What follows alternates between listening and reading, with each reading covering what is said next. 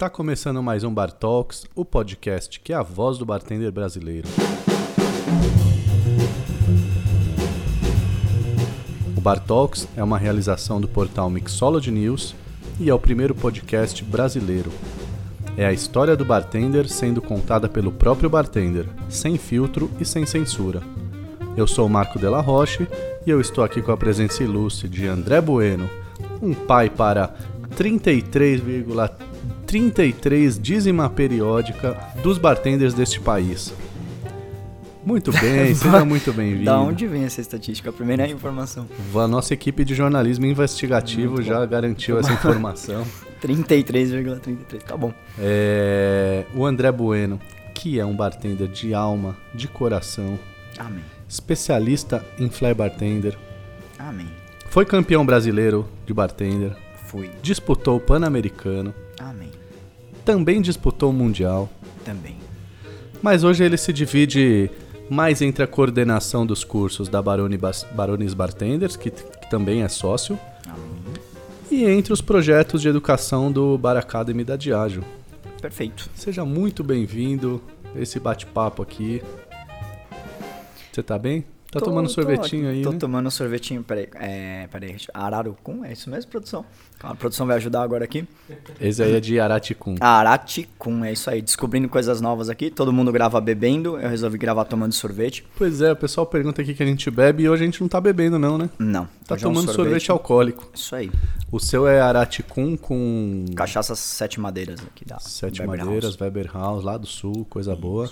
Coisa boa. E, e eu tô tomando aqui um de whisky mineiro, é, plenos, né, da, da, da Lamas Destilaria. É um whisky com missô e mel. Então foi aí uma. Estamos plenos. Hoje estamos aqui só curtindo um sorvetinho nesse verão que está começando.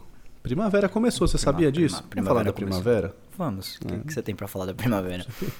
Quantas primaveras você tem, Marco, pra gente conversar?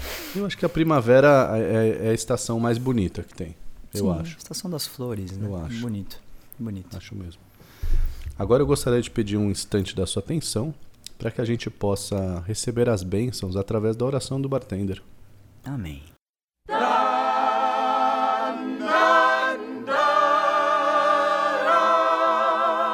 Pelo santíssimo sinal do rabo de galo redentor, livrai-nos das corote e das ais. Que nunca nos falte a simpatia de Dale the Grove ou uma dedada apropriada de Gary Regan. Não nos deixeis beber de litrão, mas lembrai-nos de não mais fechar o bar. O coquetel nosso de cada dia nos dai hoje, que a graça do mestre Derivan recaia sobre nós para todo sempre. E que nos bares ninguém diga ser um mixologista, e sim um barman. Muito bem, vamos começar então essa. Posso dar uma deixa aqui? Por sempre favor. que eu ouço o Bartalks desde o primeiro, eu sempre achava que você colocava essa vinheta gravada. Eu não sabia que você fazia ela, assim. Pra quem tá ouvindo, ele faz mesmo a oração, tá? Então é de verdade, assim. É legal É. vocês saberem disso. Eu treinei É três importante. meses a voz do Cid Moreira pra fazer isso, cara. Não, é muito bom, de verdade. É- não dá pra não rir, assim, vendo ele, ele fazer a oração. É diferente, é diferente. Mas não é pra rir na oração. Amém. Não, mas é uma oração que traz alegria, né? Então tem Ah, que então rir, tá bom. Sabe o que eu vou indicar pra você hoje? Fala aí. Que nem só de Bar Talks vive, né? O bartender brasileiro. Certo. Vamos falar aqui de um podcast que as pessoas podem aproveitar aí durante toda semana. Tem um episódio novo e que fala sobre comida, gastronomia de boteco, comida de rua, bebidas. é, Eu diria que é a vida de dois bons vivans do baixo clero, que é o Botecagem. Aí, gostei, ó. gostei do nome, gostei do nome. Não conheço Gostou? Botecagem é um projeto aí de alguns anos que é produzido pelo Gui JP e pelo Biso, né? E eu- essa semana eu ouvi um, um episódio que falava sobre comida de rua. Toda semana tem um tema aleatório aí, sempre com pitadas aí de gastronomia, bebidas. ainda. Bebidas também? Tem bastante coisa de bebida? Puxa pra Tem, bebida. eles, vão, mas- é, eles contam mais, é como se fosse uma mesa de bar. Eles vão conversando, falando sobre o que eles bebem, o que eles comem, onde eles vão, é, as reflexões é, dos dois e dos convidados também que aparecem. Legal. Então fica aí nossa sugestão. Acessa lá a Bot- Botecagem no seu player preferido e depois conta pra gente o que você achou, tá bom? Perfeito, perfeito. Se você sabe de alguma novidade que vale a pena compartilhar, manda pra gente no nosso Instagram, que é arroba mixologynews. Certo? Certo, perfeito.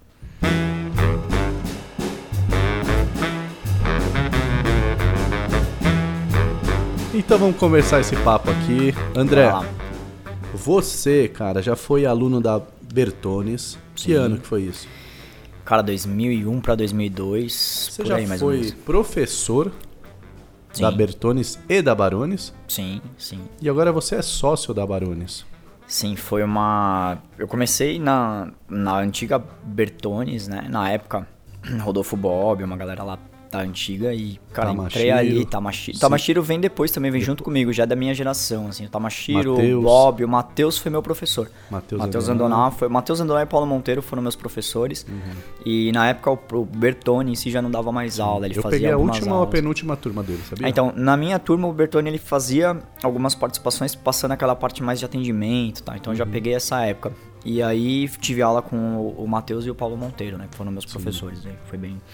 E aí fui. Como é que foi essa trajetória de cliente, né, aluno da escola, até se tornar um dos proprietários dela? Cara, é. Que você pode contar isso aí em... Nossa, dá um isso dá livro, é, gente, isso dá é. livro, mas assim, de uma maneira bem rápida foi. Eu fui parar no bar ali, fui parar por, por conta de um amigo, foi uma coisa muito louca. Gostei, me interessei e falei, cara, vou. Gostei desse negócio de bar, vou Você trabalhar com quantos isso. anos antes? Cara, ali acho que eu tava com uns. Vamos lá. 2002, sei lá, uns. Entre 19 e 20 por aí, mais ou menos nessa época. Não tinha feito nada da vida antes. Não, eu já tava encaminhado, já tava vindo com estudo, com uma série de coisas que eu podia fazer, né? Tive Sim. uma educação aí voltada para sempre à faculdade, o que você vai fazer, tinha essa pressão da família, mas foi uma coisa muito. Momento aquele cara, sabe? Acho que até ouvi numa outra. Numa outra sessão com alguém que você fala, sabe aquele momento meio que revolta sem causa? Você não sabe o que você quer fazer da vida, você tá naquele momento. Foi isso. E aí eu fui fazer um curso de bartender. E me interessei. E dali comecei a trabalhar na época com a Bertone. Antes de trabalhar na Bertone, eu fui morar em Florianópolis e tal. Quando eu voltei para São Paulo, foi que a Bertone era uma. já Barones na época, gigante do mercado de eventos. Sim. Né? E aí entrei pela porta dos fundos, isso é uma coisa engraçada, assim, dá pra, dá pra falar mais sobre isso depois. E fui crescendo dentro da empresa pela, pela, né, por demonstrar um bom trabalho, vontade ali. E hoje, né, sou um dos proprietários da empresa, da escola, da parte de eventos. E graças a Deus a empresa está com 22 anos no mercado, nós 22. somos a 22. Hoje, a minha gestão é a terceira, né, da, da Uhum. lista de, de, de gerações aí que assumiu a empresa. E, e é bacana ver o, o, o quanto ela simboliza no mercado, assim, de ver galera com tatuagem da, da Sim. marca. Isso é, isso é do caramba. assim. É muito marcante, porque se você pega a, é, a- os principais nomes da coquetelaria hoje, eu acho que 80% vai falar que teve formação na Barones, na Bertones, né?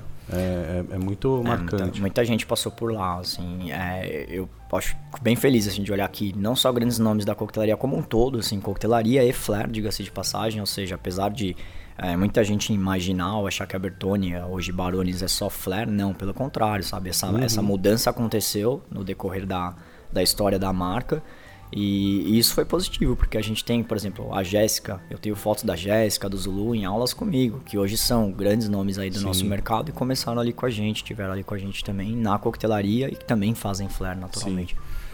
Sim. E cara, você tem. São 22 anos, né? Eu, se você for pensar em números, você consegue imaginar quantas, sei lá, Cara. milhares de pessoas já fizeram cursos lá? A gente já fez alguns cálculos, assim, a gente tinha, na época do Matheus lá, uma média de, de- O objetivo da gente era assim, a gente sempre teve umas metas, né, pra bater. Então, ah, vamos colocar pelo menos 30 alunos mês. Aí depois de um tempo, se você fizer só esses 30 alunos mês, vezes os 12 meses, vai dar 360 alunos ano. Fizer isso vezes 22 anos, que é o período da escola, cara, nem sei que número dá isso. Eu sou. Vou descobrir agora. Sou horrível em matemática, né? Por Como é isso que eu é? trabalhar 20 com bar. 22 Faz aí, vai lá, anos. 360 alunos ano vezes 22. Quase por baixo. 8 mil pessoas. Então, quase 8 mil pessoas. E assim, isso sem contar que existem outros cursos, né? A gente tá Sim. falando de a pessoa que fez um único curso. Então a pessoa às vezes ela faz mais cursos, então é, acaba sendo mais gente no, no meio disso tudo. Sem contar workshops, é. a gente tá falando aí de um dos níveis de curso que a escola tem. Uhum. Sim. Então tem, tem, tem mais gente aí nessa conta, certeza. assim. Caramba, é muita bem gente. louco, é muita gente, muita gente. E por isso, então, tá respondido aqui. Os 33. É, ah, então, tá vendo? Como você Amém. pegou uma parte das três gestões, Sim, um terço. então, cara, é Tá que aí. o nosso, a nossa equipe de jornalismo investigativo é, não falha. Nossa senhora, matemática exata. Não né? falha, cara. Perfeito. Muito Tem bom. alguém que quer falar com você aí. Manda aí. Fala rapaziada, tudo bem? Aqui é o Roberto Monari da Class e da Drink Me de São Paulo. Vai uma pergunta aí pro Andrezinho. A gente sabe que a Baroni se originou da antiga Bertones, que foi uma das primeiras empresas no Brasil na área de coquetelaria para eventos. Cara, quando você assumiu a Barones, quais foram as maiores dificuldades que encontrou para atuar nesse mercado de eventos? E aproveitando a pergunta, hoje sabemos que a Barones é uma das principais escolas de coquetelaria do Brasil. Por que, que você mudou o foco da Barones para esse mercado? Um grande abraço aí, irmão, e muito sucesso, viu? Cara, é. Que legal Perguntinha ver. boa, ver. né? É, perguntinha boa. Ele Ah, o fez mercado fez, o Monari fez com a, com a galera lá também da gente. Ele tem bastante tempo de evento. Ele Uhum. fez, ele não foi aluno meu direto, mas, mas fez curso lá na escola também. E assim, o mercado muda direto, então foi uma, uma opção. Acho que de verdade eu sempre me sinto confortável fazendo aquilo que eu tenho mais facilidade para lidar. E, e ensino, eu entrei na escola, né, entrei na Barones na, na- através disso. Então é natural que na minha gestão eu vá focar mais nisso. E também vejo mais oportunidades nisso. A empresa é muito forte nessa parte de ensino. Sim. E evento tem uma. Eu não me recordo de quem que eu ouvi essa frase, mas faz muito sentido pra mim. É muita abelha pra pouco mel, assim, sabe? A gente começa. é muito verdadeiro. É é um mercado, financeiramente falando, muito bom, mas você sabe, você trabalhou com evento muito Pelo tempo. de a gente já fez até eventos juntos, é, é bem desgastante. E assim, de verdade, a gente continua atendendo eventos, não que a gente não faça mais eventos, a gente foca sim na parte de eventos, mas em fazer algo mais personalizado, algo Uhum. que vá mais na nossa linha de raciocínio hoje do que ficar na, na parte Não de é só o arroz e feijão, Não é só, fazendo é, parou com aquele básico, né? pacotinho, né? Ah, ligou aqui, tem o pacotinho A, B, C. Não, a gente tá fazendo algo muito mais personalizado. É muito E- chato o evento, cara. Eu não aguento De verdade. Eu, você sabia que é, em- em- quando eu tinha 19 anos, eu fazia evento, né? Eu, eu vendia eventos, né? Eu tinha uma empresa de evento. de evento junto com uma outra figura e era focado em flare. Olha É que nada. doideira. É sério, cara. Caraca, 19 anos. É sério. E, e eu era uma dessas pequenas formigas que não tinha é, abelhas que não tinha profissionalização. Eu tava ali vendendo um serviço Sim, que eu mal sabia sim. fazer direito. Que não mudou Como- ainda, o mercado como ainda tem tá muita assim. gente que faz Ah, isso ainda. Até hoje. É, e eu acho que eu competia com o preço de quem sabia fazer, né? Mas eu fiz tanto evento na minha vida, não com essa empresa que isso não durou Claro. um ano por questão de sociedade e tal, e de inexperiência total, mas eu fiz tanto evento com marcas e com é, que eu não suporto. Tanto que eu passei alguns anos recebendo solicitação de evento, evento. você sabe, eu Ah, caminho direto para você, porque, gente. Fato, isso é verdade. Porque eu não, não, eu não suporto É, essa uma- relação. uma é, coisa tem que ter que- muito foco, né? É bacana posicionar isso, sabe? Eu percebo isso também. No mercado, o mercado ainda não mudou, né? Eu tô Uhum. aí já, sei lá quantos anos na área, quase 17 anos na área, e eu percebo isso desde o começo da minha carreira também. A galera ainda entra, ah, pouco tempo depois de fazer um primeiro curso, quer abrir o seu próprio negócio e É. empreender. Empreender é lindo, né? Uhum. No ponto de vista de crescimento e tal. Mas acaba que isso, indiretamente, todo esse volume de pessoas impactam, sim, empresas que sabem fazer, como você mesmo comentou e tal. É uma fatia pequena, mas que no meio disso tudo começa a ser ruim também. o cliente então- começa a duvidar do do real valor Isso, do custo. Do real né? valor, exato. É. Disse tudo. Eu concordo com você. E tem a questão também de. da- é, o tipo de coquetelaria que se entrega na maioria dos eventos é muito Sim. limitado, né? É muito frustrante. Quando Sim. você quer empregar um pouquinho de qualidade é, e, e você tem barreiras incríveis lá. né? É, qualidade ela tem, ela tem valor e tem preço, né? As pessoas às vezes não sabem discernir isso. E, e eu percebo muito isso em evento. A gente tem que, Uhum. dependendo do porte do evento, do volume do evento, otimizar a operação. Então, aquela coisa desde um pré-bet, alguma coisa que a galera às vezes não tá. Não entende isso ainda. Você, você sabe disso, você já até me passou vários orçamentos dessa linha, por exemplo, mixologia molecular. Uhum. A gente recebe às vezes uns orçamentos assim, o cara quer fazer mixologia molecular para 3 mil pessoas. Só que É. o cara não faz a mínima do que é mixologia molecular. E aí quando você explica alguma coisa, ele fala, ah, mas a empresa X está me fazendo bolinhas, né? Vamos dizer assim. Eu falo, ah, então tá bom, cara. Vai Compre lá, é, bolinhas. compre bolinhas. Exato. É. Acho que é por isso até, acho que é a melhor resposta aí pro Monari, que a gente está direcionado para outro foco hoje. Sim, Para não sim. fazer bolinhas. Sim, boa. É. Ó, pergunta polêmica, hein? Vinheta pra pol... pergunta polêmica. Não temos vinheta Não pra temos vinheta pra. Pô, É. esperei aqui, meu. Não, mas é, é- essa é a surpresa. Tá. A pergunta é: por onde anda o Flare? Cara, eu acho que. É, Essa é polêmica, essa da, Gostou? nossa, isso da história pra. Por isso que eu não vou responder. É, você exato. aqui responde. Cara, eu acho que o Flare não acabou, o Flare não morreu, como algumas pessoas às vezes dizem. Eu acho que é como se faz. É, quando a gente passa a entender Flare como técnica, que pode ser usado como venda, que pode ser usado como um atrativo para o seu cliente, e não tô falando daquele Flare de competição. A minha geração é muito responsável por isso, é, pelo pouco do que acontece com o Flare hoje. Que era aquela geração que focava muito em competição, em Uhum. jogar três, quatro garrafas pra cima com uma na testa, e o Flare Bartender era aquela estrela. Esse um Flare pouco- morreu?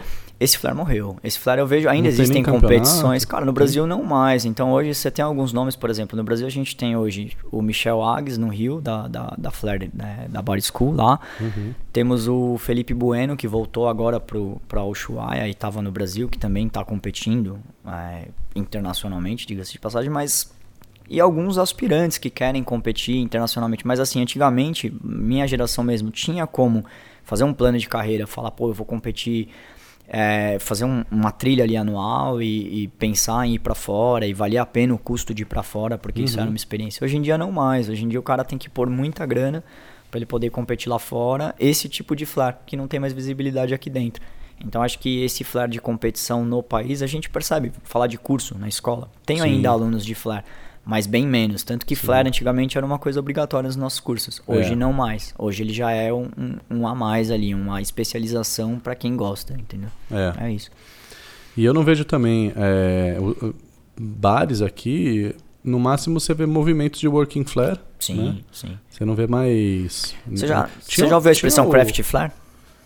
Já. É, então, são, eu acho que isso é, é pra minha geração, eu sou velho, né, como eu brinco, tô ficando velho, é, e aí eu olho e falo, o craft flare hoje nada mais é do que o working flare de antigamente, o cara fazendo um movimento com uma coqueteleira, uma bailarina, uma dosagem, e era o working flare da, nossa, da, da minha época, né, mudou o nome, talvez, mas faça a mesma coisa num ambiente um pouco mais controlado, talvez tenha mudado a vestimenta, o perfil, né, do bartender que tá, tava ali fazendo antigamente, até falo, minha geração mesmo, a própria Bertone, na época que eu entrei, eh, ela ainda era aquela agência do modelete, né, precisava daquele cara bonitão, aquele Sim. cara, e a minha geração foi começando a Por isso mudar que você entrou, né? Lógico, com certeza, né? Nessa, esse Ken aqui que você tá vendo. Esse né? porte. Não, na realidade, a minha geração, por isso que eu falo que eu entrei pela porta do fundo, cara, porque é, eu ali fui, acho que um dos primeiros, você sabe, né, minha história, tipo, vários outros caras que entraram pelo talento, por fazer bem flare, por competir, por estar ali se Uhum. dedicando a isso, e não pelo biotipo que precisava, pelo aquele perfil que era da época, que era comum. Então acho que é isso que ali foi o começo da mudança nisso pro flare. E hoje em dia a empresa vende coquetelaria, ponto, não só um bartender modelo, né? Acho que isso é legal de, de ver. É, vo- você já viu esse craft. Como é que chama? Craft? É craft flare que a galera Craft tá flare. lá. ah, você já viu ao vivo na sua frente? Cara, já vejo muito bartender que faz isso. É, eu tive recentemente em Fortaleza. Em Fortaleza, até é bacana evidenciar o trabalho de um flare bartender que passou por lá e deixou uma, uma, uma marca ali na região, o, o Bob. Hoje ele tá em Jericoacoara e ele ficou um tempo no Órbita ali, trabalhando com o pessoal de Fortaleza. E hoje você vai no Órbita, se você entrar agora no Instagram da, da, da marca ali, né, do bar, você vai ver o flare acontecendo. Tanto no bar balada, que eles têm o, a balada, e tem o bar na praia. Então eu acho que é muito de saber onde o flare se encaixa também. Você não vai ver o, o- por mais que o próprio Spencer aqui em São Sim. Paulo faça movimentos de dosagem e tal, Sim. não é o, o Frank não que não possa ter de repente, mas o Frank Bar não é um ambiente para flare. Mas já no orb, tá na praia, naquela situação faz sentido. Então é Sim. entender quem tá fazendo, por que que tá fazendo, onde tá fazendo. Acho que é isso que falta pro flare. É, a impressão que eu tenho é que esse, esse craft flare ele passou a ser assim como é, os, as fotos né, de coquetéis eles passaram a ser muito utilizados nas redes sociais Sim. o craft flare para mim ele é tão dependente do, do corte de cena para ser interessante Uhum. porque senão fica uma coisa chata você olha para pessoa fazendo movimento e você fala ah, e aí Você sabe, até uma coisa que eu, eu, eu lembro vídeo, do, na edição, fica faz lindo, muito incrível. sentido, exato. Eu lembro da época que eu comecei a trabalhar no bar, aqueles campeonatos de coquetelaria clássica, ABB, que a gente via, Uhum. que colocavam ali bancadas e todos os bartenders apresentavam os líquidos e faziam aquele serviço. E, cara, era, era uma, uma situação. Uhum. Aí ia pro campeonato de flare, tinha público, tinha energia. Por quê? Porque era diferente ver cada apresentação. Sim. E eu vejo a mesma coisa hoje. Se você for assistir um vídeo de coquetelaria sem um corte, sem uma edição, se for um vídeo seco, onde o cara só serve o líquido no dosador, passa aquilo pro copo, não fica atrativo. Não fica, não é, é legal. Exato. Esse é meu... É, é exatamente isso. Talvez eu não vi os melhores nomes fazendo isso, mas né, ficou... É, uma coisa também é bem legal. Depois eu vou te passar a dica aí de alguns nomes da atualidade, assim, que... Legal. Cara, o negócio evoluiu, tem Sim. coisas que eu vejo hoje, é, parece que os caras têm gravidade zero, assim, ao redor, é absurdo. Eu que, que entendo de flare, às vezes eu vejo alguns vídeos atuais e falo, cara, o que, que esse cara fez, sabe? Da onde veio, para onde foi, é, é, surreal, assim. Tá num nível diferente, eu acho que tá muito mais próximo.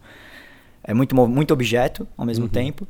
É, encaixa, encaixa, encaixa. É um flare truncado, não é aquele flare mais dançante que existia na minha geração. Sim. Mas é interessante de ver a habilidade que os caras desenvolveram. Então tem que uhum. saber discernir o que, que é. Mas não acho um flare tão bonito quanto o da minha geração. Sim. É, é importante destacar. É, é. E você comentou aí do, dos campeonatos de, de bartender, né? Como é que foi essa trajetória aí do seu. Do, quando você conquistou o seu campeonato foi pela ABB. Isso. Né? E é uma isso. coisa que pouca gente fala, levanta sim, ainda, né? Eu, eu, nem sei como está a Associação Brasileira de Bartenders hoje. Mas como é que foi esse momento que você participou? Como foi ganhar no Brasil? E a experiência do Pan-Americano é, do Mundial? Acho que a minha a, a minha, o ano que eu ganhei, né, eu ganhei em 2006 para viajar para em 2007. Foi o único o último ano que a gente ainda tinha prova escrita, prova de inglês, prova de vários fatores além do flare. E era muito louco, porque tinha muito flare bartender da minha época que o cara não estudava nada de coquetelaria, não estudava nada de, de qualquer outro aspecto, simplesmente ia lá e jogava garrafa. Era e, e, eu até falo, se fosse olhar, se, se tivesse vídeo, né? Eu até tenho vídeo daquela época da minha apresentação, eu não ganhei o campeonato. Se fosse só pelo flare, eu não teria ganhado o campeonato. Uhum. Então vencia por vários critérios. Eu sempre Sim. joguei, eu entendi que campeonato desde cedo é a regrinha debaixo do braço. Uhum. E foi isso que fez com que eu conseguisse vencer em 2006 para em 2007 viajar. E é um divisor de águas, assim, de verdade. Foi até então eu nunca tinha saído do país, nunca tinha visitado nenhum outro lugar. E foi vencer esse campeonato, você tem um ano ali de preparação, às vezes um pouco menos, com tudo pago. Eu fui o último também aí com tudo pago pela associação. Depois uhum. disso o campeonato acabou até por conta disso, na parte de flare. Existia essa rixa ainda, flare classe. Mas é um divisor de águas, faz muito bem. Vai que vai, faz muito bem pra carreira. E aí você foi no, no Pan-Americano disputar em que país? Como é que foi essa foi no, no Você Uruguai. viu muita diferença entre o que tinha no Brasil e o que tinha fora? Não, absurda. Muito grande, muito grande. Os Chorou? outros países...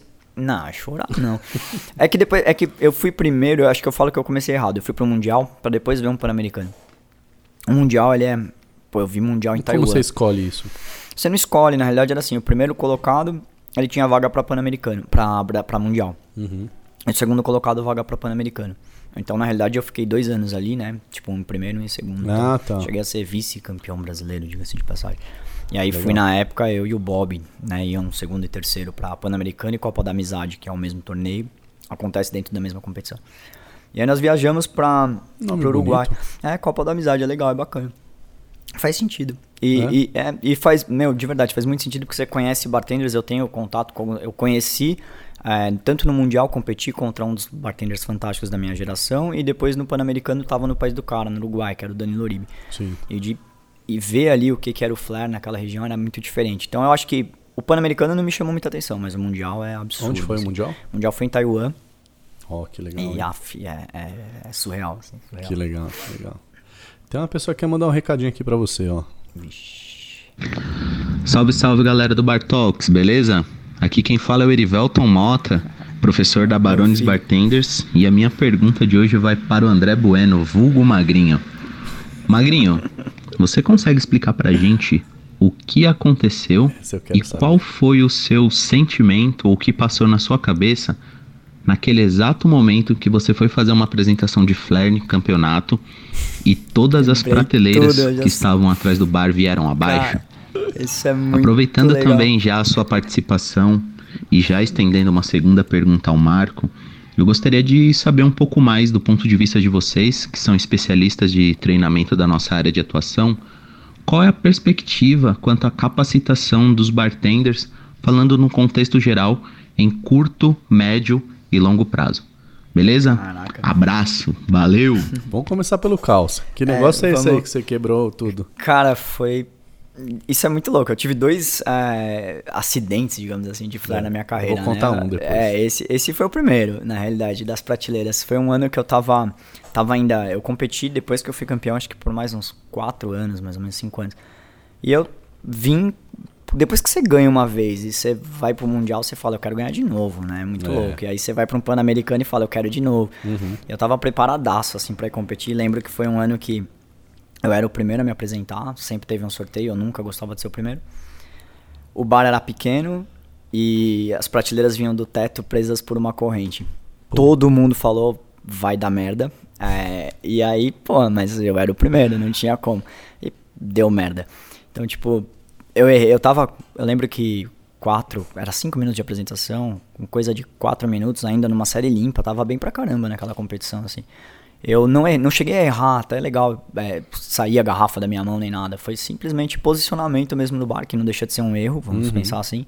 E aí eu esbarrei numa prateleira dessa, então é quase um balanço, né? As prateleiras Aham. vinham do teto. Aí o negócio balançou, era de filme. Acho que a minha visão ninguém nunca vai ter, porque eu tava ali debaixo do negócio. Então eu olhei pra cima, aquilo balançou, a primeira garrafa caiu e, cara, veio, eu não sei quantos, mas sem brincadeira, devia ser umas 7, 8 prateleiras todas de vidro. Mentira. Sério, e veio caindo Quantas? bebida. Uns 60 garrafas. Porra, por aí, cara. Acho que bem nessas. E parecia. Teve até um, um vídeo de internet que fizeram. Ninguém eu gravou botei. isso, cara? Cara, eu nunca achei um vídeo Ah, disso. não eu é adoraria. Se possível. alguém achar um vídeo, qualquer um que ouça isso, pelo amor de Deus, me manda. Eu adoraria poder falar disso de novo. Mostrar. Não, é, eu não, eu não me arrependo nem um pouco, de verdade, assim, porque. pri- Um até é erro de projeto ali de Sim, bar. não, não, na realidade o, o erro foi meu mesmo, Hum. o posicionamento. É legal também reconhecer isso. E aí depois, o mais engraçado é que depois da minha apresentação, depois que quebrou tudo, né? Teve que parar o campeonato, limpar tudo. E aí puxaram o bar pra frente, cara. Tipo, ainda rolou um, você quer se apresentar de novo tal? Claro que não, né? Energia. Aham. Daí, diga-se de passagem, surgiu uma das, das gírias que a gente brinca em treinamento lá na escola, que é o se morde, né? Que sempre que a gente fala pro cara, o cara tá nervoso, se morde, que ele sorri, né? Tipo, ele né, mostra os Aham. dentes, assim. E, mas foi bizarro, foi legal, foi legal, mas aprendizado. Nossa. Eu tive, de verdade, um momento assim. Eu quase desisti depois de, de competir um bom tempo, porque você fica meio, né? Porra, fica- você- quebrei pô, você tudo. é, não, exato. Tava onde? Eu tinha ido pra Taiwan, voltei, não, isso foi aqui, isso foi no Isso Brasil. aqui. É, na, na- em Taiwan eu mandei modéstia à parte super bem. Acho que a minha, não sei se já mudaram isso, mas me lembro de ser a terceira melhor participação em mundial até hoje. assim. Legal. É, foi bem, era contava ponto coquetel, né? Isso aí eu estudei Aham. e tal. É. A galera ia lá jogar garrafa. Puta, saía cada coisa horrível, É, né, cara? então, mas foi legal, isso aí foi bacana. Agora, Eu- a outra pergunta dele eu nem lembro. O que, o que aconteceu comigo uma vez foi que em dois, acho que era 2004, eu era embaixador da Absolute Caraca. e no Rio de Janeiro a gente tava fazendo o lançamento da Level, Level Vodka, era uma super premium, puta, das vodkas mais gostosas que eu já tomei na minha vida mesmo. Eles pararam de produzir. É, e o lançamento era no Rio de Janeiro e a gente tava fazendo. Ah, não sei se era Level agora ou se era algum outro. A gente tava fazendo um bar. O vice-presidente da, da Absolute tinha vindo ao Rio de Janeiro Nossa. para o lançamento e um dos, dos, dos bares, eram vários bares na cidade e eu ficava rodando a cidade, pingando. Então a equipe de produção montava o bar, tudo, eles já sabiam quais coquetéis iam rolar, qual era a posição de cada coisa, a prateleira como era, tudo definidinho o projeto. E e a gente tinha uma prateleira de, de garrafas, né? Então era 100% garrafas por evento da Aff, Absolute. Maria. Cheguei correndo de outro evento, eh, botei minha roupa, logo já entrei pro bar, arrumei, vi tudo na posição tal. Quem chega para pedir um dry martini? O vice-presidente global da marca. E eu, claro, maior prazer, Você fez flare pro cara. vou te servir aqui. E não tinha, nesse momento, nenhuma garrafa na minha estação. Pô, Bati o olho para trás, me dá. Ok, tem aqui 200 opções na prateleira. Pega essa garrafa. Preparei um dry martini, servi pra ele. Ele agradeceu, o serviço fluiu super bem. Tranquilo. Quando ele provou o segundo gole, ele falou assim: ah, falou em inglês ali, né? Ah, esse esse dry martini taste, tastes like water. Né? Nossa. Tá- tem- Cenográfico. Tá um total. gosto de. Tá um gosto bem como água, né? Ele falou de um jeito que parecia que ele tava me elogiando, né? Eu falei, é, é água sueca. Swedish Water. e aí ele, ele não, não, não. Vem cá. É, realmente parece que é água. Aí na hora eu falei, "Mano." Eu acabei de servir água, né? aí eu Caraca. percebi que a, a produção tinha colocado todas as garrafas cenográficas lá e eu tinha sacado uma garrafa de água pra servir ele. E aí eu servi ele com a garrafa de água e, e, e, enfim, na hora eu achei que ia perder meu emprego, lógico. Ele falou: "Não, tá tudo tranquilo, só faz um bom agora, Tá por favor". calor, aí." né? No Rio, né? Que bom que. Ele falou assim: que bom que foi pra mim isso, né? Porque não É, foi pra um convidado nosso. Então acontece muito isso. Então eu, eu falei isso aí também pra pra lembrar os bartenders que é, realmente o mise en place é a obrigação do bartender e cuidado com as garrafas da prateleira, né? Sempre, sempre. né?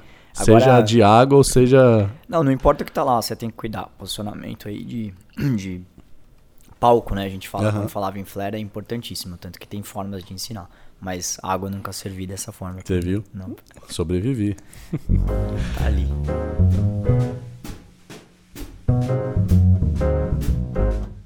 É, você veio de Fusca hoje? Não, hoje não. Não, Hoje- cara? Não, hoje não. Meu Fusca tá, tá finalizando aí, é, é um grande.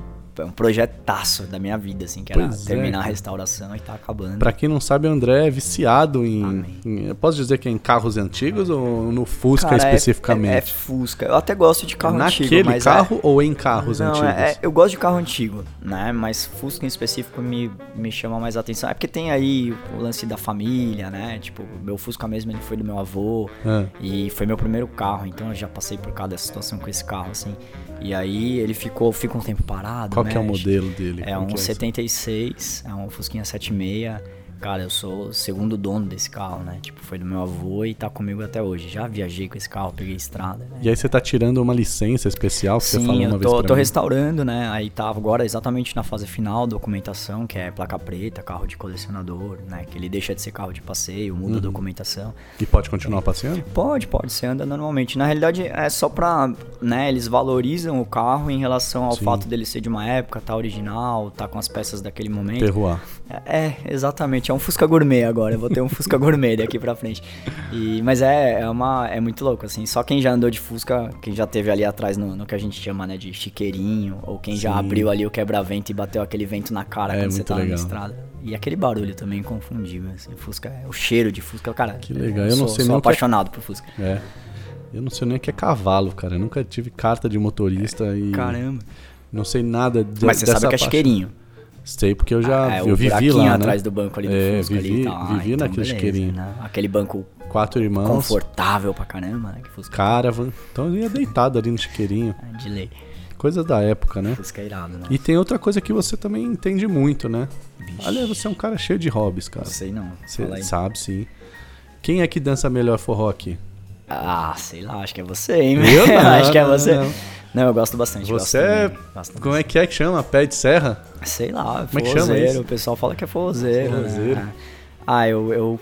É minha irmã que, né, acho que ela nem sabe disso, mas indiretamente foi ela que fez eu, eu começar a gostar de dança. Ela sempre dançou. E ela tem, né, ela é um pouco mais velha que eu. E aí quando eu comecei a, a, a Uma coisa é o forró, você tem. Até no forró que eu conheci minha, minha mulher, né? É muito Olha louco aí, isso, é mal tá bonito. assim, tá vendo? Forró é um lugar legal. que, que o pessoal deixa de forró quando, quando começa a namorar, né? Com você é assim? Ah, mais ou menos, é, É, um pouquinho tá vendo? É verdade. é. Não, é verdade, é verdade. Na realidade, é, muda um pouco, né? Acho que vem também maturidade, você vai ficando mais velho, você tá casada, você não vai mais tanto. Mas, mas a gente vai direto, na realidade, ó. Ó, até legal. Faz umas duas semanas eu estive no forró. É? Com- Com ela, diga-se de passagem, exato. A gente foi num show, é bacana. Sempre que dá, a gente vai, né? Mas Parece que não, mas eu já fui forrozeiro. eu tô sabendo já. Você tá Você me devendo um forró, disso? na realidade. Você tá me devendo um forró. verdade, a gente precisa num cara, é forró, verdade. exatamente. Eu, na, na época aí de 15, 16, a gente teve uma época de forró forte, né? Certo, KVA, sim. é, Canto da Ema, Remeleixo, Canto da Remeleixo, Ema. é, tudo isso aí. É, que tá achando o quê? E eu morei em Trancoso, que lá é um reduto, é de, reduto de forró. forró. Até hoje ainda tem bastante É? forró por lá. Cara, eu morei lá alguns meses, assim, seis meses, oito meses, era todo dia. Sim. Todo dia eu aprendi a dançar lá de fato. Hoje eu sou uma lástima. Não, mas, é, assunto, mas é muito louco. que Mas forró ali eu é- incorporei ali. Eu, eu acho bacana, é, a galera tem uma visão distorcida de forró. A galera olha pra forró e imagina aquele forró, né? Que a galera até fala, risca faca ou aquele ambiente, pô, que música é essa? Tem vários grupos legais que surgiram de forró por eu gostar, né? Então acompanho até algumas novidades que vem tendo. E é, é um ambiente legal, você vê uma galera mais, até mais madura, assim, mais Uhum. conversa bem.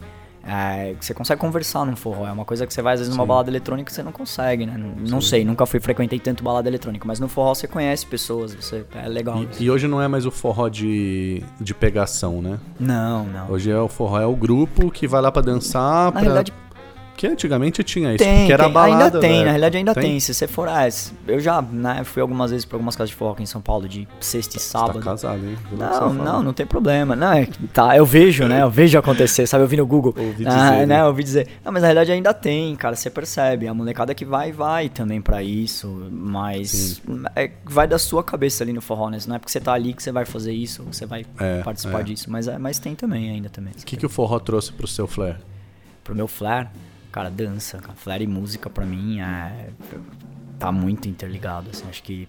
hum, Movimento, acho que essa é a palavra, assim. Saber ritmo, tudo isso conta muito pra flare, né? Sempre, na minha geração, contava ponto você interagir com a música, Uhum. usar essas batidas da música. Hoje ainda conta, mas na época era mais natural isso. Sim. Então acho que isso me ajudou bastante também, essa Eu sempre tive um bode pelo flare, que você sabe. Sim. E eu tenho muito mais bode de bartender que, que é duro, parece um robô. Sim, joga a sim. garrafa e pega ela e trava. E Sim. joga, pega e trava. Que a pessoa não tem aquela mandinga. molejo, né? É. Aquele... É, não, mas é, é- Por isso que eu ainda acho hoje um dos flare, né, dos estilos de flare mais bonitos de assistir, o do, do Rafael Andrade, o Bob, cara. Você Uhum. consegue ver o flare dele, assim, por um longo período sem se tornar enjoativo. Sim. É, é fluido. É, Eu gosto do é Silas. flu- Também, também. Eu- eu- o Silas, ele tem camadas de informação na- no flare dele que eu acho incrível. Acho que o mais legal do Silas, a, a tal do. Simord, exatamente, energia. O Silas consegue no flare dele transmitir uma, uma acho que alegria, assim. O Silas tá É, sempre sorrindo. é. Ele faz um movimento, se é um movimento mais difícil, a pra expressão você. facial dele muda. É, eu acho é, o Silas é um Sim. cara, é, é um guru de flare pra muita gente, assim. Competi várias vezes com o Silas na época que ainda existia uma rivalidade, né? Bertone e Barones ali com com o Flare Brasil. Uhum. Quem e, ganhou? e, cara, ah, sei lá, algumas vezes nós, algumas vezes eles, é, depende do campeonato, mas o Silas sempre, ele é uma geração, ele entrou um pouco antes que a gente nisso, né, então a gente até se espelhava nele, é legal, ele sempre Uhum. foi um guru pra galera do Flare, e manda super bem, assim, é um cara que eu admiro o Flare dele até hoje, assim. soube se reinventar também, é legal olhar pra isso. É, é verdade. Isso é bacana. Soube- É aquele Romário, né? Começa a carreira correndo nas laterais, de repente você vai encaixando ali no meio da área, faz gol, faz gol, termina a carreira só ali Tá na ali, área só gol. administrando. Tá. Então, pra quem, pra quem ouviu o podcast com Do Silas. do Silas vai entender. Romário faz o Sai. quê? Gol. Pronto.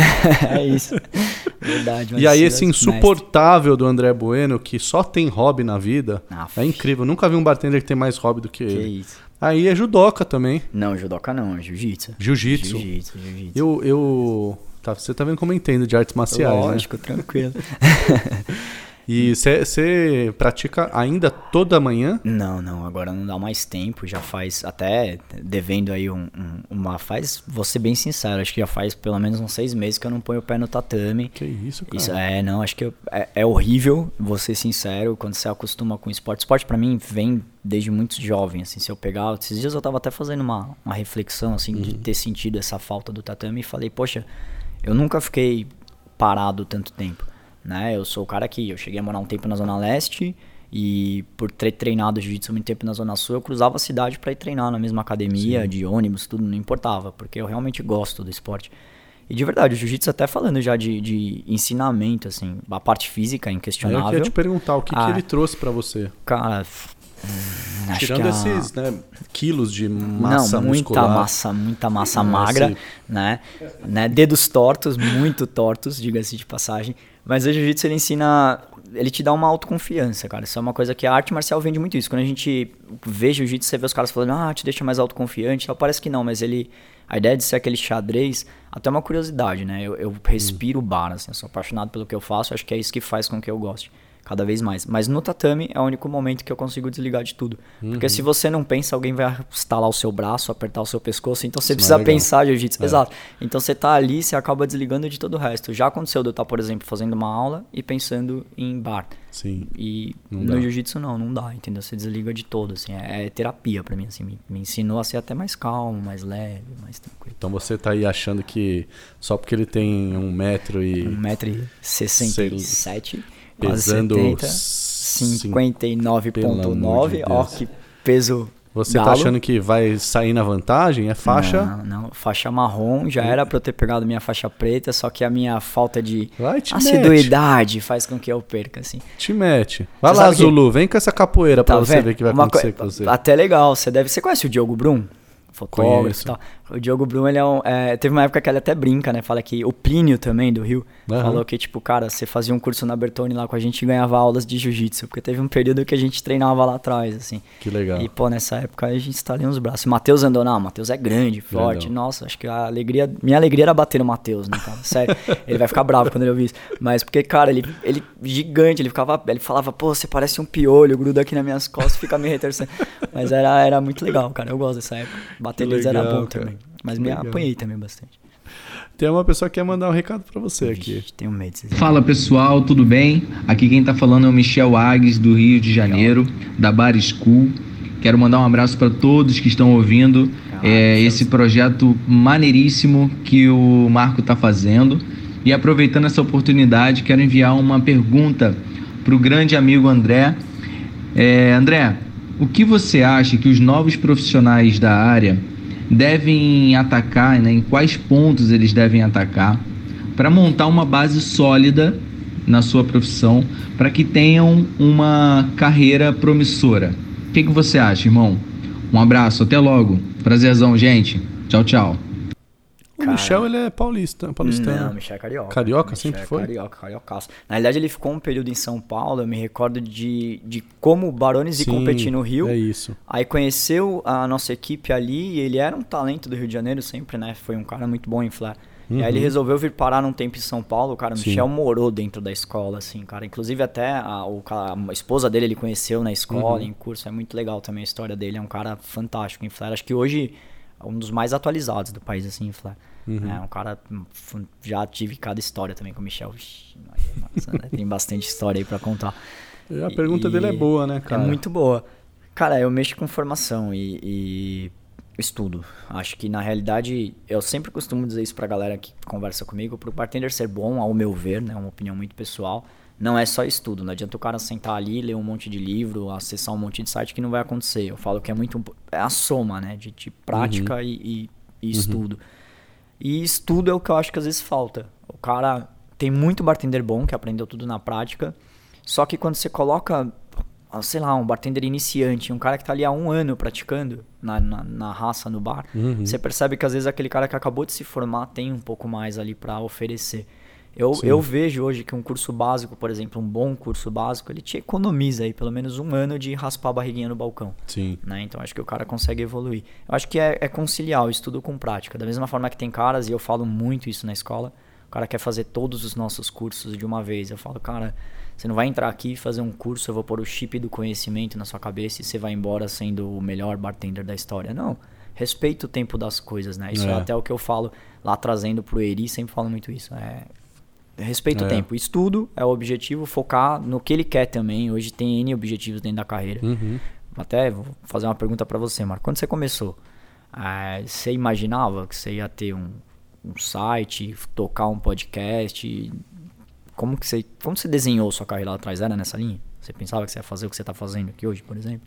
Cara, eu sempre tive um, um, uma frase assim na, na, meio que um mantra na minha cabeça que era assim: eu vou vender ideias.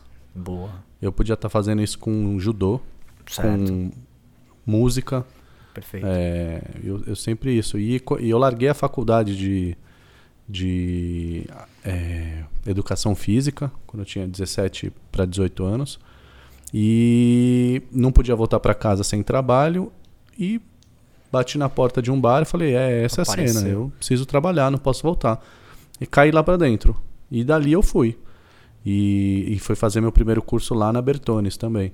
Legal. Então, assim, eu sinto que é isso para mim. Eu, eu, eu, eu teria, me, eu não seria funcionário de 20 anos do mesmo lugar, essas sim, coisas, sim. essa carreira tradicional, nunca, hipótese alguma. Mas ao mesmo tempo eu tinha em mente que eu queria era construir e vender ideias. Né? Ah, eu, acho, eu acho isso perfeito, porque assim, hoje a galera entra. É, sei lá, se a gente for pensar, se todo mundo que a gente formou tivesse no mercado trabalhando, estaria extremamente saturado. Então Uhum. é legal também que existe essa pessoa, né, que entra e fala, ah, quero ser bartender por hobby, vou trabalhar Sim. um período, fazer uma grana, pagar minha faculdade. Sim. Ele, ele é bom pro mercado em vários aspectos. Uhum. Da mesma forma que tem aquela galera que entra já com objetivo. Eu acho que esses que entram com objetivo, se caem na mão ali de uma escola legal, que tá indicando pro cara É. o que ele pode fazer, ele vai alavancar. E eu posso citar vários que entraram, que às vezes até pré-julguei, digamos assim, falei, será que vai? E aí, meses depois me surpreendi, o cara tava lá de novo e já tava ali Uhum. esforçado e hoje é realidade aí no mercado. Então acho que isso é bacana de ver, assim. Primeiro, Sim. focar no que você realmente quer, entender o que você quer pra sua carreira. Acho que isso é o principal. assim. É, passou pela minha cabeça aqui é uma frase que eu costumo falar sempre no último dia dos cursos que eu dou, né? Que é, é, não ouça, é, não fale sobre cursos que você nunca fez. Primeira coisa. Perfeito. Segunda coisa, duvide de quem fala de cursos que nunca fez. Também. É, Excelente. porque são duas coisas básicas. A gente tem realmente muita, muitos comentários, é, né? E, e a gente é, é mais fácil você ouvir de quem fez. Claro. Vai, vai colher se, Esteja lá, né? se a pessoa está interessada em fazer um curso, vai perguntar quem fez, né? Sim. Vai pedir referência. Pode pedir referência para a própria, pra própria empresa. Mas né? aí eu tenho um ponto também que eu acho interessante. Eu percebo muito na internet, assim, a galera às Hum. vezes fala assim, ah, indicação de um curso. E aí N pessoas aparecem lá e falam, ah, vai na escola X, Y, Z, enfim. E muitas vezes a única visão que essa pessoa tem é de uma escola. Isso. E eu falo isso muito pro, pro Eri lá, meu professor na escola, né? Um dos professores lá da Barões, eu comento com ele que eu falo assim, cara, quando a referência é uma só, se a pessoa tá tendo. Ela, ela vem do zero e tem uma experiência, ela fala uau, com, com muita coisa básica que ela Uhum. pode ouvir por aí. Sim. E aí, quando de repente ela pega, eu fico muito orgulhoso, não vou citar até por questão de ética outras escolas, mas assim, já aconteceu de pegar alunos que vieram fazer curso com a gente, que olham pro nosso curso básico lá e falam: caramba, tipo, isso aqui é o básico de vocês, eu fiz X cursos em outras escolas e não vi isso. É. E eu fico bem feliz, porque a gente se preocupa pra caramba com isso, com entregar uma base, até falando já, associando com a, com a pergunta do Michel, de coisas que vão jogar essa galera pra frente. Pra se o cara quiser realmente ser um profissional, ele consegue evoluir, sabe? Tipo, desde Sim. o nosso primeiro nível. Assim. Cara, eu sinto que esse também é o- é o gargalo maior que a gente passa na profissão. A gente tem aí, se você for considerar pela, pelo número de bares, empresas que vendem bebidas alcoólicas eh, registradas né, no governo federal, a gente pode concluir que a gente tem pelo menos um milhão de bartenders. Pessoas atrás de um balcão servindo bebida alcoólica para outras. Sim, E a gente tem um gargalo monstruoso de, formação. de formação. Porque, assim, você sabe que você está aí há 17 anos e eu já estou nos 20 da vida. É, a gente, se bobear, a gente não cruzou com 10 mil pessoas. Fato. é, O que, que a gente faz com os outros 90, nove- eh, 990 mil que... E assim, Nunca viram, né? Alguma coisa. é, para não ter passado Sim, em um treinamento de marca, para não ter passado em um curso, sim, sim. É, é muita gente. A gente tem uma mão, um- uma mão de obra muito muito rasa, muito ba- na grande média a gente é nota baixíssima, né? Eu diria que são é, é como se fosse um até faço essa comparação, né, do chapeiro. Sim. É, É, uma boa A comparação. gente não se reconhece falar. como como mão de obra, um- como uma profissão. A Uhum. gente se entende como um quebrador de galho. O chapeiro, se ele sair da, da chapa para o dia seguinte para atender pão, para ficar na limpeza, para fazer, para servir coxinha, ele vai tranquilo. Sim, sim. Ele não se reconhece na profissão, né? Eu vejo, eu vejo muita gente falar, sabe, de ah, vamos assinar aí, é, regulamentar a profissão e tal, mas quando você começa a ver de fato essa coisa, né, pensar nisso acontecendo, você vê que isso cai um pouco, né, por terra. Não é Uhum. algo que vai acontecer exatamente pelo que você falou, assim, a galera acho que hoje não é tão unida quanto se parece. A gente vê várias outras causas boas que diretamente aparecem aí na mídia e a galera não, não entra, sabe, não, Sim. não ingressa, não, não participa. E regulamentação, sim, seria muito bom pro mercado. Formação, sim, seria muito bom pro mercado, mas acho que a gente ainda tá um pouquinho longe disso, assim. Tipo, Sim. quem consegue visualizar isso e vai atrás disso, cresce mais rápido. Isso é uma visão que eu tenho, mas Como é que você acha que o, o país resolve o problema de educação para a profissão de bartender? como resolver?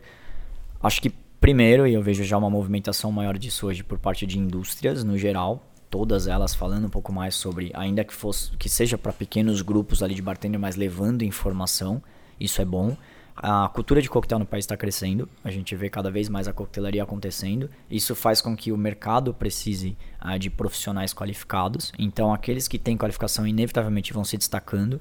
A gente percebe hoje um movimento de bartenders saindo das grandes capitais, indo para outras cidades e levando uma boa coquetelaria. Isso eu acho legal. Você vê a coquetelaria crescendo no país como um todo, não só ali em algumas cidades. Mas eu vou te perguntar. Mas lei. Eu, eu, eu vou te. Não sei se é a solução. Pausar o seu raciocínio e, e, acrescentar uma informação que eu vou te passar. Hum. Um milhão de pessoas. É muita gente. Continue. Então, não sei se lei vai resolver o problema. Não sei se colocar uma. regulamentar um negócio de fato é o que precise. Talvez seja útil. Mas a, sindicato, cara, você já participou de associação e tudo, é sempre muito pro interesse do sindicato e não pro interesse do bartender. Então acho que união entre toda a classe, de fato, talvez ajude, mas não tem, acho que, uma solução para essa quantidade em curto prazo. A longo prazo, sim, uma regulamentação, uma nova, uma né, revitalizada uhum. no que é a associação, a popularização da informação, então padronizar ensino para que todo mundo veja a mesma coisa, tenha a mesma informação, né? Isso é importante. Uhum. Porque aí você também vai banir do mercado o ensino ruim, você vai banir do mercado um, a bebida, né, a bebida boa, então, ou seja, aquela que tá quantas vamos falar de cachaça. Por que, que cachaça ainda é visto como é? Porque metade das marcas que a gente tem, algumas não são regulamentadas, outras são, falsificação, a gente vê muita coisa no mercado. Acho que é a mesma coisa, se for pensar na mesma linha, comparando com uma bebida. Regulamentar, fazer com que as marcas entendam isso, valorizem, por grana, é a longo prazo. Eu vou fazer aqui uma previsão hum. meio catastrófica, Vai infelizmente. Lá. 2000 e quanto? Pensando aí na tragédia de Santa Maria. Uau. É, infelizmente vai ter que acontecer uma tragédia grande onde uma pessoa não qualificada vai mudar a história de uma de uma família, de um de pessoas, uhum. talvez de um bar inteiro, né, de uma noite inteira Sim. de clientes, para que isso se torne um problema de saúde pública, um problema de reestruturação social, uhum. de proteger a, a sociedade de um mal, para que isso vá parar no âmbito federal de deputados e para que se encampe mesmo uma regulamentação, para que desse uma, uma lei que pode vir a ser até ruim a curto prazo, uhum. para que desse uma lei dizendo assim, ninguém vai poder atuar se não tiver uma se formação, não tiver uma formação claro. e a formação agora está estabelecida nos seguintes nos seguintes Critérios grandes é, centros de estudo, por exemplo, um Senac da vida. Sim, mas. E aí, a, os bartenders vão ter uh, um tempo específico para fazer a, a, seria o a, a agremiação a ali naquela, naquela situação. Sim. Passar numa prova, como se faz em outras profissões, uhum. e para poder exercer a profissão. Em tempo X, se a pessoa não tiver isso, ela não está apta para exercer aquela função e a empresa Sim. vai ter que pagar por isso. Se Agora, não for por aí, eu acho que está todo mundo jogado à própria sorte. Agora eu vou te fazer uma comparação, isso a gente bate papo em outro universo, em outro momento, senão vai ficar muito longo a conversa, mas assim, CREF, Educação Física. Hum. Pesquisa sobre, você vai ver. Existe uma regulamentação, existe uma área, o profissional de educação física, por exemplo, que atuar com artes marciais. Uhum. Cara, você faz hoje uma formação, licenciatura e bacharel em educação física em quatro anos. E para você, por exemplo, pegar uma faixa preta de jiu-jitsu, um bom, né, um atleta uhum. que realmente se torna professor tal, ele vai demorar ali pelo menos oito. E existem, dentro da formação de educação física, você está aprendendo a dar aulas de uhum. N esportes. Uhum. Você aprende, cara, dar aula de tudo. E aí depois, você, quando você termina, você está ali vinculado ao CREF, que vai te autorizar como um professor. Aí, quando o CREF foi criado e fez tudo isso, existiu quase que isso que você falou que seria bom para bar. Uhum. Só que a galera não. Hoje o CREF, por exemplo, tem muito professor que não se adequou e continua dando aula e que não tem regulamentação. E a gente está falando de uma profissão, cara, gigante. O quanto o profissional de educação física existe no país, quantas. Né? Eu mas, acho que mas você não concorda... pode, pode ser bom, mas é bem para longo prazo. Não acho que é tão curto ainda, não. Não, é. Acho que é longo prazo e vai ser curto prazo quando a, a tragédia acontecer. Sim. Agora, você não concorda que pelo menos o CREF ele está estabelecendo quem está fora ou dentro da lei? ele estabelece quem tá fora ou quem tá dentro da lei. Isso, isso Ah, já, isso é, um já avanço, é um avanço, com sem certeza. dúvida. Pensando em Aí lei, a gente sim. tem um país complexo que corrupção e outras Esse é coisas ponto. mais estão aí para isso. Esse é o ponto. Mas a corrupção já acontece com Em todo mundo todo fora da lei. também. Exato. Então é uma maneira de garantir que, que a gente vai ter um mínimo de um padrão esperado, a gente vai conversar uma mesma língua. Vai poder descer uma, uma lei lá de cima dizendo assim, galera, não É pode assim. mais usar. é, como é que chama? Carvão, Carvão, ativado. Esses dias eu Isso. tava lendo sobre isso. Não pode usar carvão ativado. Se você usar, você vai perder a sua licença. Sim. Ponto. Então vai, posta no Instagram foto do seu drink com carvão ativado pra você ver. Sim, sim. Você entendeu? Aí a gente começa a, a ser regulamentado e de fato eu sou a favor disso, Sim, eu também. porque assim é regulamentação, com o jornalismo, assim é com a medicina, assim é, É o com a primeiro passo, né? Pra qualquer que seja o, o, o avanço que a gente tenha. Mas é que esse é o problema. Eu acho que até pra regulamentar tudo que eu já vi de regulamentação até hoje, tudo que eu já li, já estive até envolvido em algumas propostas aí que foram feitas. Dentro- É muito pessoal, sabe? Ainda tem um Sim. interesse muito individual, não tanto da, da categoria como um todo. assim. Eu, eu acho que são bandeiras. Nesse caso, a gente tem bandeiras levantadas, mas a coisa Boa. não, não tá madura para isso. Sim. Vamos esperar. Infelizmente, aí eu pretendo escolher os bares certos para ir, para não fazer parte da, Pra não tomar carvão ativado. da, da, da possibilidade da tragédia. Muito bom. Nossa, falamos, hein, agora, hein? Falamos bastante. E você sabe que as pessoas. Eu eu já comentei aqui, mas as pessoas não levam a sério isso. Eu Ah. tenho fetiches estranhos, cara. Vixe. Você sabia disso? Maria, tenho medo disso aí. Eu costumo ir pro até o Instagram da pessoa, lá na última Puta. foto. Melhor, a primeira Caraca, foto, primeira né? foto, eu nem lembro qual é a minha primeira foto. É, e, e ver o que, que tem ali. A primeira foto no Instagram, não faço a mínima. Você sabe? Eu acho Não. que você tinha um outro Instagram que você, ó. Não, Cortou. não, pelo contrário. Cara, eu sou muito. Até já, já me, me repreenderam com isso. Eu sou muito desconectado, assim, tipo, com coisa de internet e tal. Eu Uhum. demorei muito pra fazer Instagram. Pois é, você tem Facebook. poucas Cara, fotos. É, eu posto pouco também. Eu, É, eu você- não fico jogando tudo ali, né? Tipo, E aí eu queria saber o que, que você quis dizer com a sua primeira foto, que ela é lá de que é. 2017, né? Que é um peão de xadrez cara, eu sei que foto é que se essa. vê no espelho Um e se rei. vê como um rei. Isso. Essa foto, isso é muito utilizado no jiu-jitsu, cara. É uma coisa muito mais associada à arte marcial aí, cara. Hum. É tipo a evolução, né? Você tá crescendo ali, você tem que. E assim, no caso, pra que você cresça, a primeira coisa que você tem que mudar é a sua mentalidade. Então é muito isso. Você pode ser um peão, mas você pode sim ser rei. Então é muito louco de. É como você pensa. Existe essa mesma foto, nem sei se essa tá dessa forma, não me recordo. Que é um peãozinho com uma faixinha branca amarrada e na, no espelho ele tá com uma faixa preta, assim, que é o- né, Uhum. uma das últimas do jiu-jitsu. Então é um pouco de objetivo, assim, de olhar pra lá pra frente. E até uma deixa, assim, eu sempre foco muito nisso, sabe? Hoje qual que é o meu próximo objetivo? E o próximo, e o próximo, e o próximo. E assim eu fui desenhando minha carreira, tá? Então eu simbolizo um pouco disso. Pra mim. Qual é o seu próximo objetivo? Tentar dominar o mundo, assim, tá?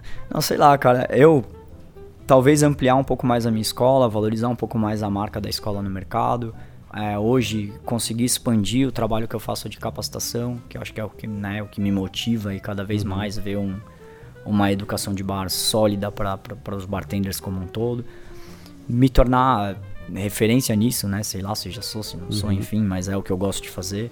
É, isso, ficar tranquilo, né, com a, com a minha com a minha vida pessoal, conseguir conciliar ela, melhorar algumas partes aí da parte do profissional e pessoal, ter um pouco mais de tempo, que você sabe disso a correria que é quando a gente começa a pegar projetos mais ambiciosos. E hoje eu me vejo no meio de alguns desses, então inevitavelmente tem um pouco menos de tempo pra mim, pra família. E Sim. chega um momento que é preciso equilibrar.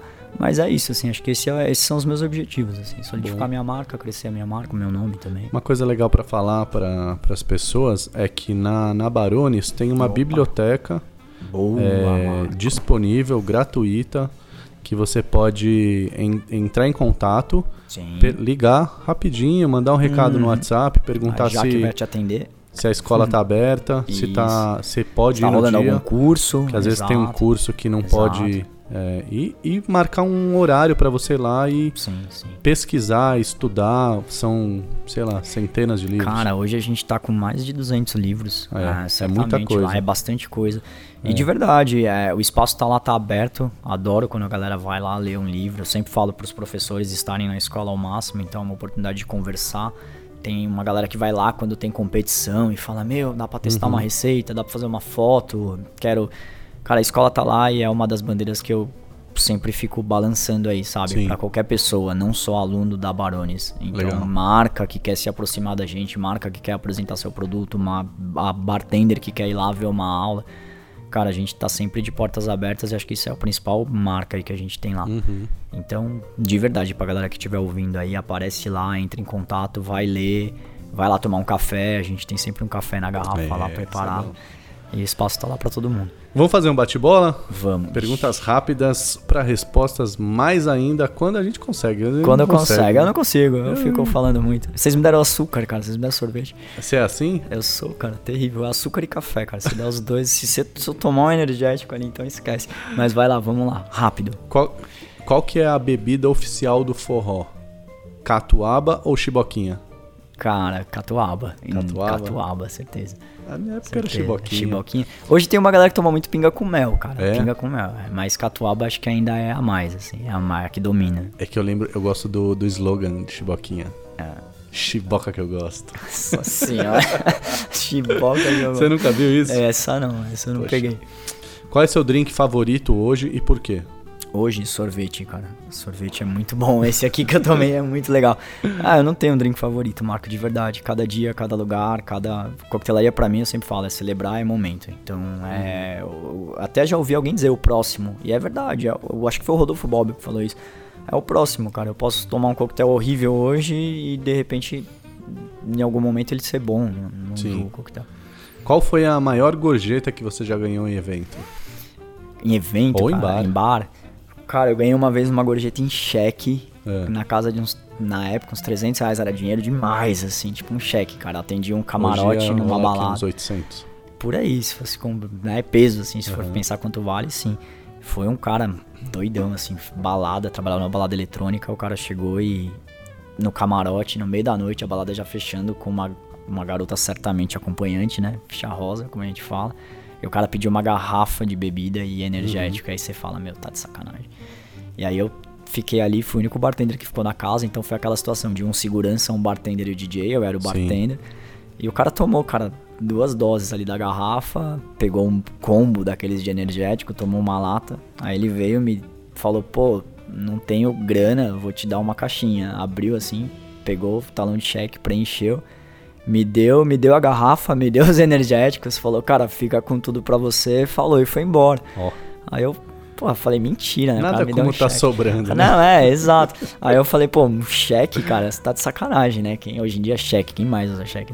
E aí eu depositei e compensou, cara, pra incrível que pareça, é, caiu. Falei, pô, que legal. E nunca mais esse cara voltou na balada, assim, acho que ele nem era de São Paulo, não sei, enfim. cara. sei que foi mó legal, trezentão, assim, na época era dinheiro pra caramba. É isso aí. Pra qual figura você gostaria de servir um drink e ainda não rolou? E ainda não rolou?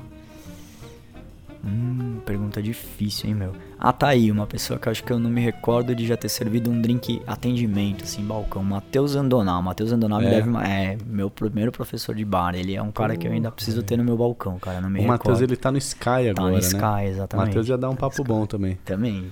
Ele tem bastante história. Do que, que você se arrepende? Nada, cara, de verdade. Nossa, em bar de verdade, em bar de verdade. Ah. Não, Carreira, bar, nada. saber da sua Ah, vida. da minha vida? Ah, aí Não tô falando de bar aqui, ninguém tá falando de bar aqui. Que horas são? Pode falar dessas coisas? Então fala o que você quiser. que são- Ah, pra cara. alguns são 8 da manhã, 8 da outros manhã, oito meio-dia. Cara, acho que hoje eu tenho maturidade pra olhar pra trás e falar que eu podia ter me dedicado mais pra algumas coisas, mas aí era mais molecão, garoto. Ah, por mais que eu olho pra outros bartenders, não me comparando, mas eu soube aproveitar bem as oportunidades que me foram dadas. Uhum. Não me arrependo de nenhuma das, que eu- das escolhas que eu fiz. Mas hoje eu olho pra trás e falo, putz, podia ter aproveitado melhor ainda. Só que eu acho que eu não Uhum. tinha sabedoria pra isso na época, Sim. acho que é isso, né? Legal. O que, que você seria se você não fosse bartender? Puta, certamente professor, cara, de qualquer coisa, sei lá, acho que eu ia dar aula em Eu sou professor de formação, né? Então, Uhum. provavelmente atleta, enfim, alguma coisa nessa linha. Professor de educação física, talvez. Acho que seria isso. Sim. O que, que você tem lido nos últimos tempos que, que você fala assim, puta, eu preciso contar pra alguém? Caraca. Puta, eu sou fissurado em aula. Eu terminei de ler essa semana Smart Training, que é um livro que fala sobre técnica de treinamento.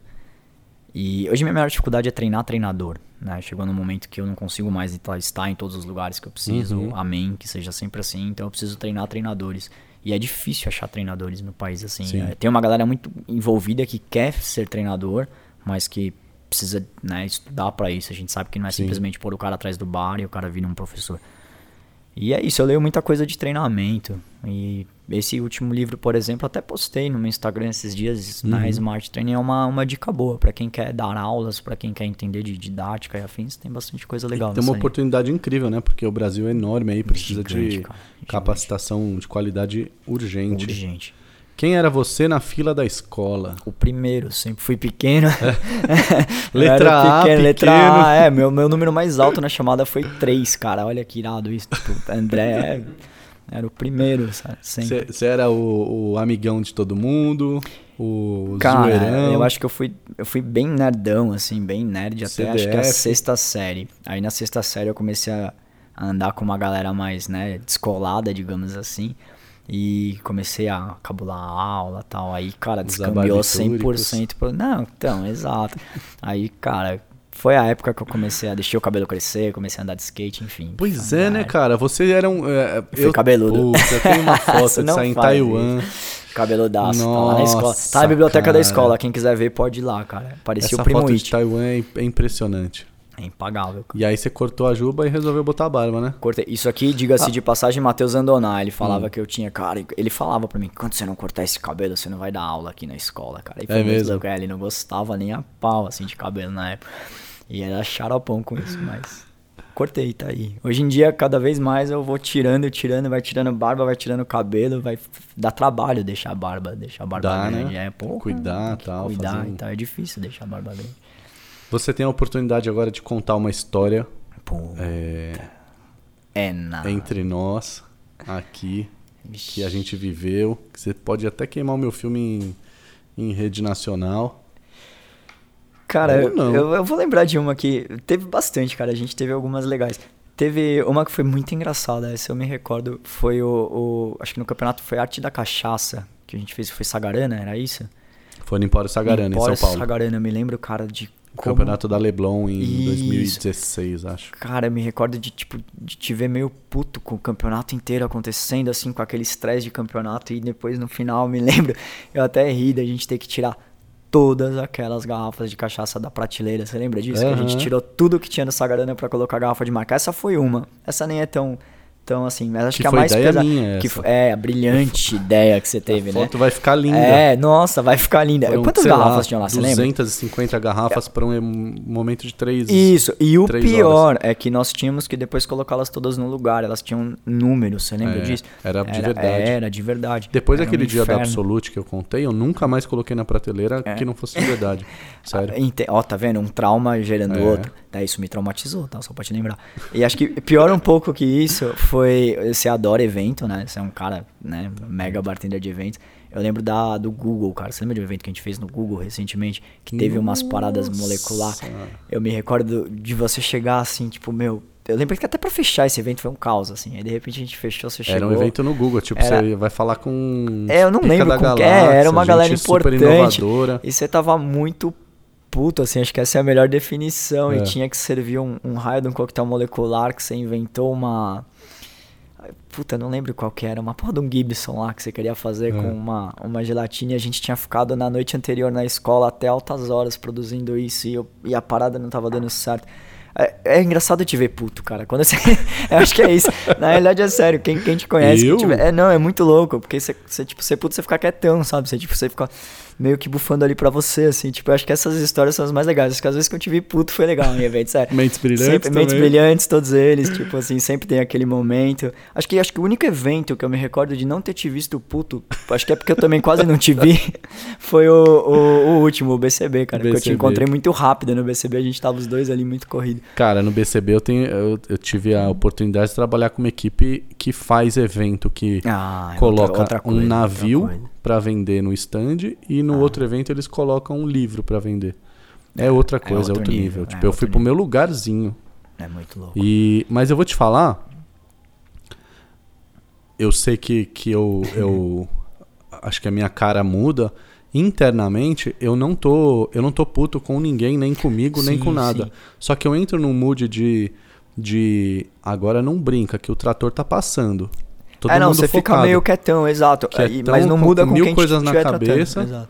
É, e, e, e a gente fez Mentes Brilhantes bastante, Puta, umas 40 nossa. pessoas na, na operação. porta. você e o Nego comigo, né? Direcionando todo Era, mundo. era muito louco. Aquilo era muito louco. Era muito louco. legal, cara. É, no e é Mendes isso eu mesmo. lembro de vários momentos. E, assim, e você e o Nego, eu coloquei né, do meu lado pra, pra gerenciar comigo, porque eram as duas pessoas que eu tinha confiança de que eu podia ser prático, claro, objetivo, desse jeito, e que vocês iam entender o recado Sim. é, sem... Sem, é, sem pilhar, né? Sem Ah, falar, pô, o eu- que, que esse cara tá fazendo?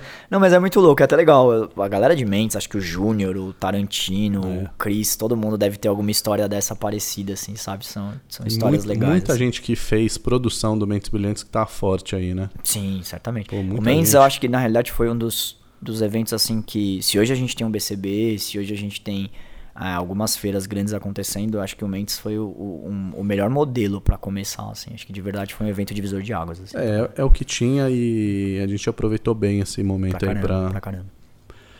Agora você vai. Você que tá falando de bartender, você vai falar. Pra mim- Maria. É o nosso momento Nostradamus, né? Você vai contar pra mim quem é o bartender que você tá vendo evoluir muito e que você acha que nos próximos anos vai ser uma grande referência. Quem e por quê? Quem e por quê? Cara, no ensino eu elogio muito, você sabe disso. Meu filho lá, o Eri, cara, é um cara ultra dedicado. De todos os professores que eu tive na escola até hoje comigo, é o cara que eu vejo muito se preocupar em ser um bom professor. Ele tá Sim. sendo, desde o começo da carreira dele, moldado para ser um professor e, e cada vez melhor, assim. Hoje eu Sim. olho pra aula dele e falo, uau, assim, ensino, acho que ele é um cara que mais pra frente certamente vai despontar muito, assim, vai estourar. E, e tem uma bartender também que começou lá com a gente na escola, que eu gosto muito do trabalho dela, que ela tá no 13 hoje, ela é ali o braço direito da, da Stephanie lá, que é a Vicky. Eu acho que ela também é uma pessoa pra, pra olhar. Ela ainda é jovem, né? Então ela ainda tá num momento ali de juventude normal, condizente com a carreira dela, mas é uma bartender que eu gosto muito do trabalho que ela faz, assim, ela é inteligente, eu olho as capacidades dela para o que hoje o, o universo de bar tá pedindo, assim. Então ela Sim. consegue conversar bem com várias áreas, assim. Tem o estilo, tem a, a, o- a vontade de estudar, tem tá ali numa boa casa com uma boa madrinha. Acho que é um nome também para se olhar para frente. Legal. Agora na nossa saideira, Opa. você vai me dizer qual foi a pergunta que eu não te fiz, Que você não me fez, que eu cara. deveria ter te feito. Sei lá. Puta, não sei, velho. O que, que você acha que você poderia ter me perguntado e você não perguntou? Eu não sei, de é verdade. por isso que cara. eu lhe pergunto. É. Ah, não sei, cara, de verdade, não sei. Você falamos de tudo, cara. Falamos de, de. Ah, tá bom, vai. É Filhos, né? Uma coisa que a galera às vezes me pergunta, e aí, quando é que você vai sossegar, né? Tu de, ah, você não para mais tal. Esse é um objetivo mais pra frente. Acho que é um momento aí também de parar um pouquinho, descansar. Você falou de objetivo. Quando que eu vou parar? Acho que você já me falou, para um pouco e tal. Uhum. É isso, acho que mais pra frente dá uma sossegada. Quando que eu vou parar? Acho que é essa pergunta. Não parar de trabalhar, mas dar uma relaxada um pouco. Tá quase. Viver Tá- de tá renda, quase. né? É, tá quase. aí É, tá quase, exato, tá quase. Tá quase, é isso. Que eu gosto de ver meus amigos prosperando. É, Tá, que aí. bom. Vivendo de forró. Porra. Isso é bom. Ó, André falando nisso, você me deve um forró, vamos já marcar. Não sei se você conhece o Fitó. Fitó. Fitó. Terça-feira é um dia que eu sei que tem forró. Não conheço ainda pessoalmente. Foi aluna sua, Onde conheci ela no a curso, Renata? a Renata, Então. Cara, a gente precisa ir lá um dia. Lá tem Vamos forró? marcar. De terça-feira eu fiquei sabendo que tem. Acompanhei a Poxa, página lá. cara, a gente é aqui então pertinho, diga-se de É um bom dia pra eu fugir. Tá vendo? Terça-feira. Vamos marcar isso aí. André, muito obrigado Eu pela sua agradeço, mano. participação aqui nessa prosa, contar um pouquinho da sua história, da, da importância aí dessa do, do, do primeiro passo, né, do bartender na, Pô, na profissão. É, Quer falar mais alguma coisa antes de a gente finalizar esse papo? Não, cara, só agradecer. Valeu aí pela, pela oportunidade. Você tá lá- sempre lá com a gente na escola. Continue Em todos lá. os cursos. Né? Em todos os Sim, cursos. escolho continue lá porque lá eu sou bem acolhido. Que bom, fico feliz. A gente É. tem sempre um café lá, como eu disse. Tem. É isso aí. Obrigado, cara. Obrigado Então é de isso. verdade. Muito obrigado a todos vocês que ficaram até agora ouvindo a gente aqui no Bar Talks, que é o podcast do bartender brasileiro.